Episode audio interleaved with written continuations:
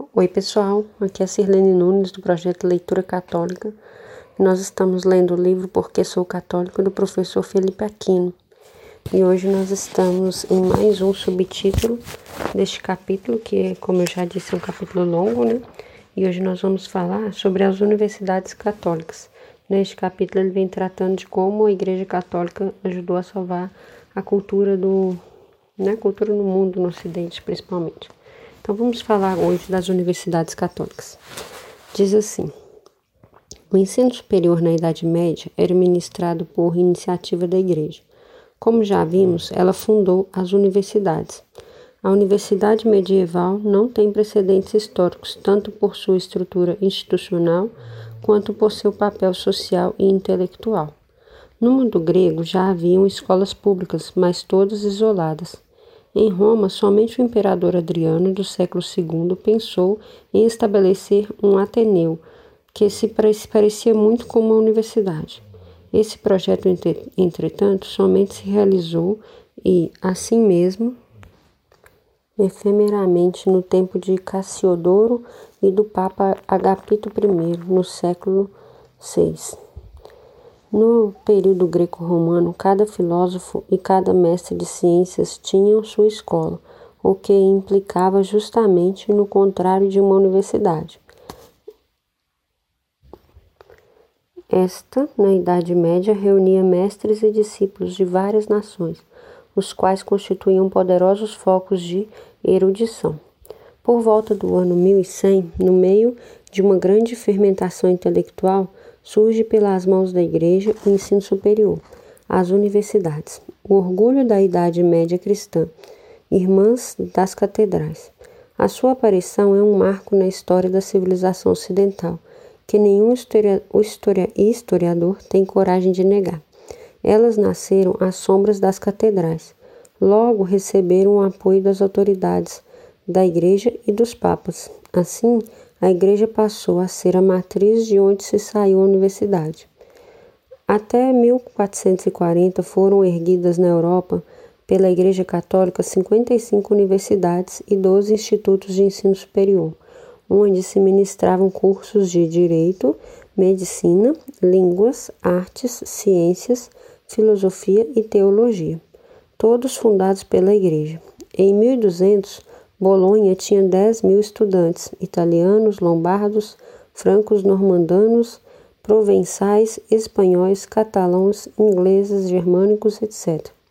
O Papa Clemente V, no Concílio de Viena, em 1311, mandou que se instaurassem nas escolas superiores cursos de línguas orientais, como hebreu, caldeu, árabe e armênio, etc., o que em breve foi executado, em Paris, Bolonha, Oxford, Salamanca e Roma. A atual Universidade de Roma, La Sapienza, foi fundada há sete séculos, em 1303, pelo Papa Bonifácio VIII, com o nome de Studium Urbis.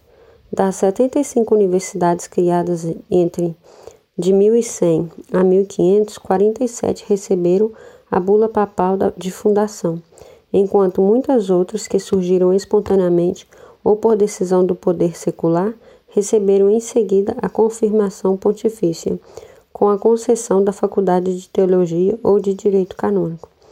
As ordens mendicantes dominicianos e franciscanos penetraram nas universidades de, e depois terão grandes mestres como São Francisco de São como o franciscano São Boaventura e o dominicano São Tomás de Aquino. Para Inocêncio IV, a universidade era o rio de ciência que rege e fecunda o solo da Igreja Universal. E Alexandre IV a chamava de luzieiro que resplandece a casa de Deus. A Universidade de Paris era chamada de Nova Atenas, ou, ou o Concílio Perpétuo de, das Galhas, por ser especialmente voltada à teologia. As universidades atraíram multidões de estudantes, da Alemanha, da Itália, da Síria, da Armênia e do Egito. Vinham para, para Paris, para de Paris chegavam a 4 mil, cerca de 10% da população.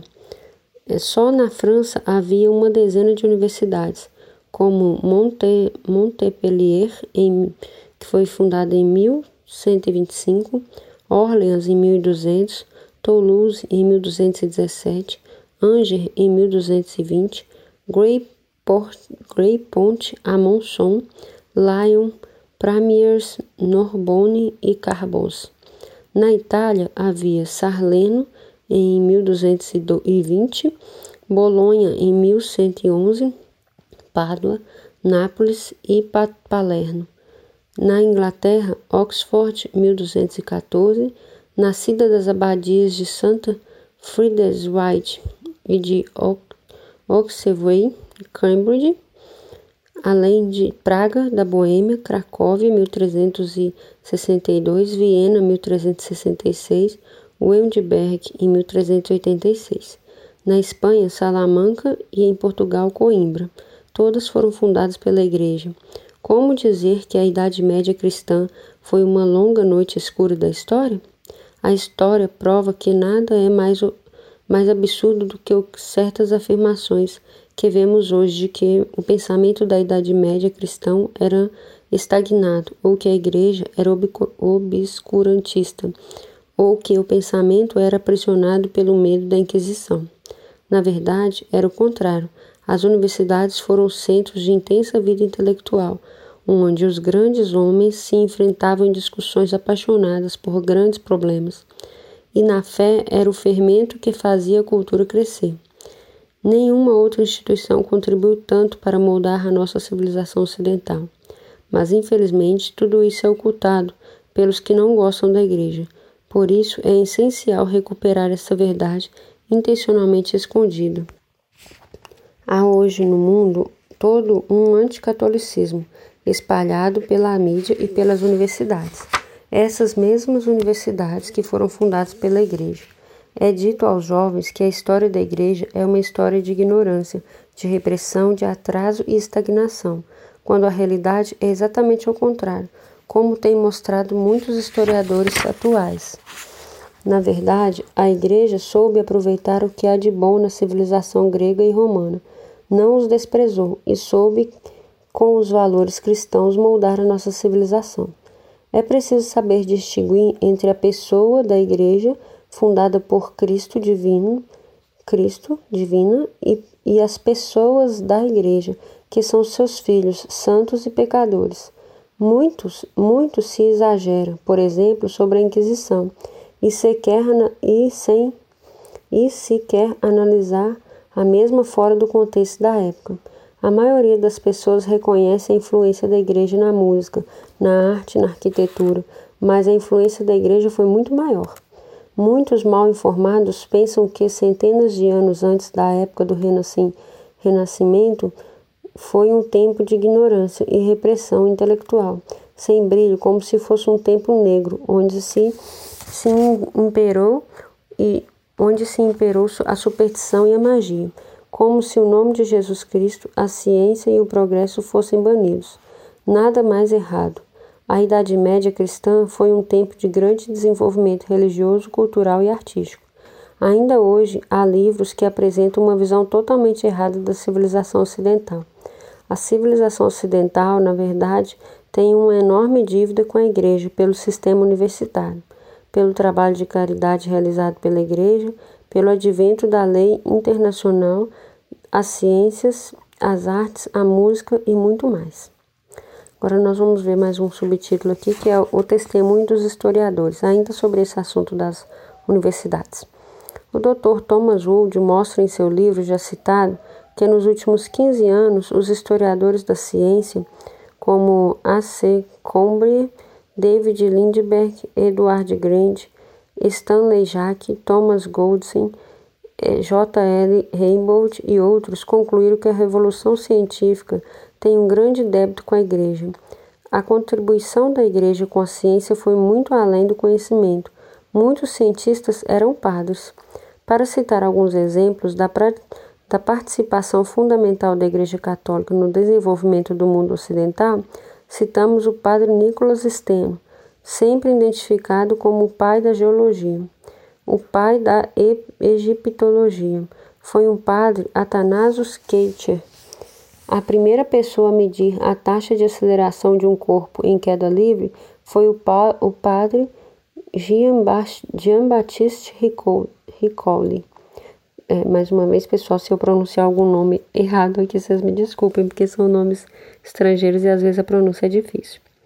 É, o padre Robert Boscovich é considerado o pai da moderna teoria atômica. Os jesuítas se dedicaram, dedicavam ao estudo dos terremotos, tal que a sismologia veio a ser conhecido como a ciência jesuítica. 35 crateras da Lua foram nomeadas por cientistas e matemáticos jesuítas. J.L. Raybould, da Universidade da Califórnia, em Berkeley, disse que a Igreja Católica Romana deu mais suporte, a, suporte financeiro e social ao estudo da astronomia por mais de seis séculos do que qualquer outra instituição. O Woods afirma que o verdadeiro papel da Igreja no desenvolvimento da ciência moderna permanece um dos mais bem guardados segredos da história moderna. Todo mundo sabe que foram os monges da Igreja que preservaram a herança literária do mundo antigo após a queda de Roma no século V sob o domínio dos bárbaros. Reinhold Gregory afirma que os monges deram a toda a Europa uma rede de fábricas, centro de criação de, de gado, centros de educação, fervor espiritual. Uma avançada civilização emergiu da onda caótica dos bárbaros. Sem dúvida alguma, São Bento, o mais importante arquiteto do monarquismo ocidental, foi o pai da Europa. Os beneditinos e os seus filhos foram os pais da civilização europeia.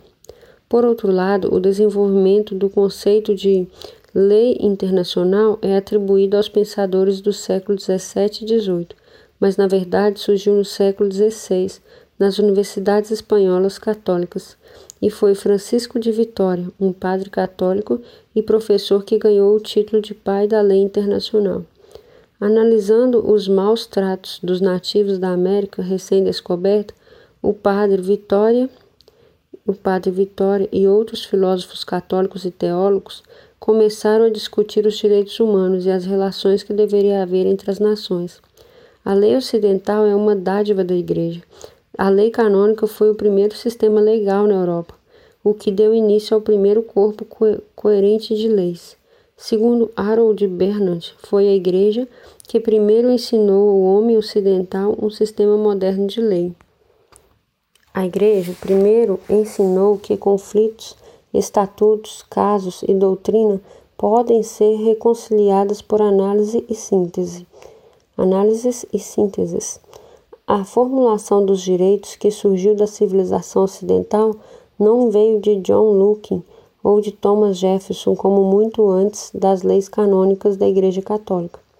Alguns historiadores de, da economia, de economia antiga, afirmam que, que a moderna economia surgiu de Adam Smith, e outros teóricos da economia do século XVIII, mas estudos recentes estão mostrando a importância do pensamento econômico dos escolásticos da Igreja, particularmente os teólogos católicos espanhóis do século XV e XVI. O grande economista Joseph Schumpeter considera que esses pensadores católicos foram os fundadores da ciência econômica moderna.